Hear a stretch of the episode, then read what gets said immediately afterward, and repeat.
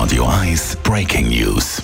Jawohl, aus aktuellem Anlass jetzt zu mir ins Studio reingekommen, unser Redakteur Dave Burkhardt, äh, Tennisplatz News. Tennisplatz News, ja genau. Man hat ein bisschen müssen denken, dass man das irgendwann mal am Radio muss äh, verkünden, gerade wenn man Tennisfan ist. Und es hat sich doch ein bisschen abzeichnet in den letzten Monaten, fast Jahren, muss man sagen.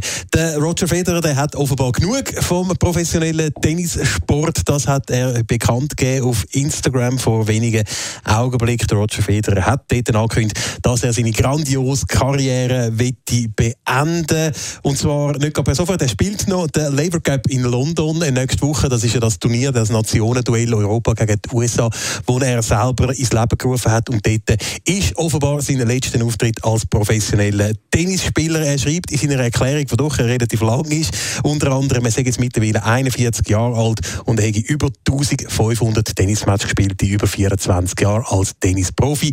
Damit ist jetzt also Feierabend. Ich kann noch Statistiken anschauen, aber da ist mir gerade der Computer abgestürzt im Studio. Der ist offenbar ganz aus dem Müsli geraten, dass der Roger Federer genug hat vom professionellen Tennis. Roger Federer also noch am Labour Cup als professioneller Tennisspieler zu sehen. Nachher ist die grossartige Karriere, die grösste, glaube ich, die ein Schweizer Sportler hat oder vielleicht auch weltweit fast sogar, dann ist die Karriere also definitiv zu Ende. Besten Dank, Dave Burkhardt.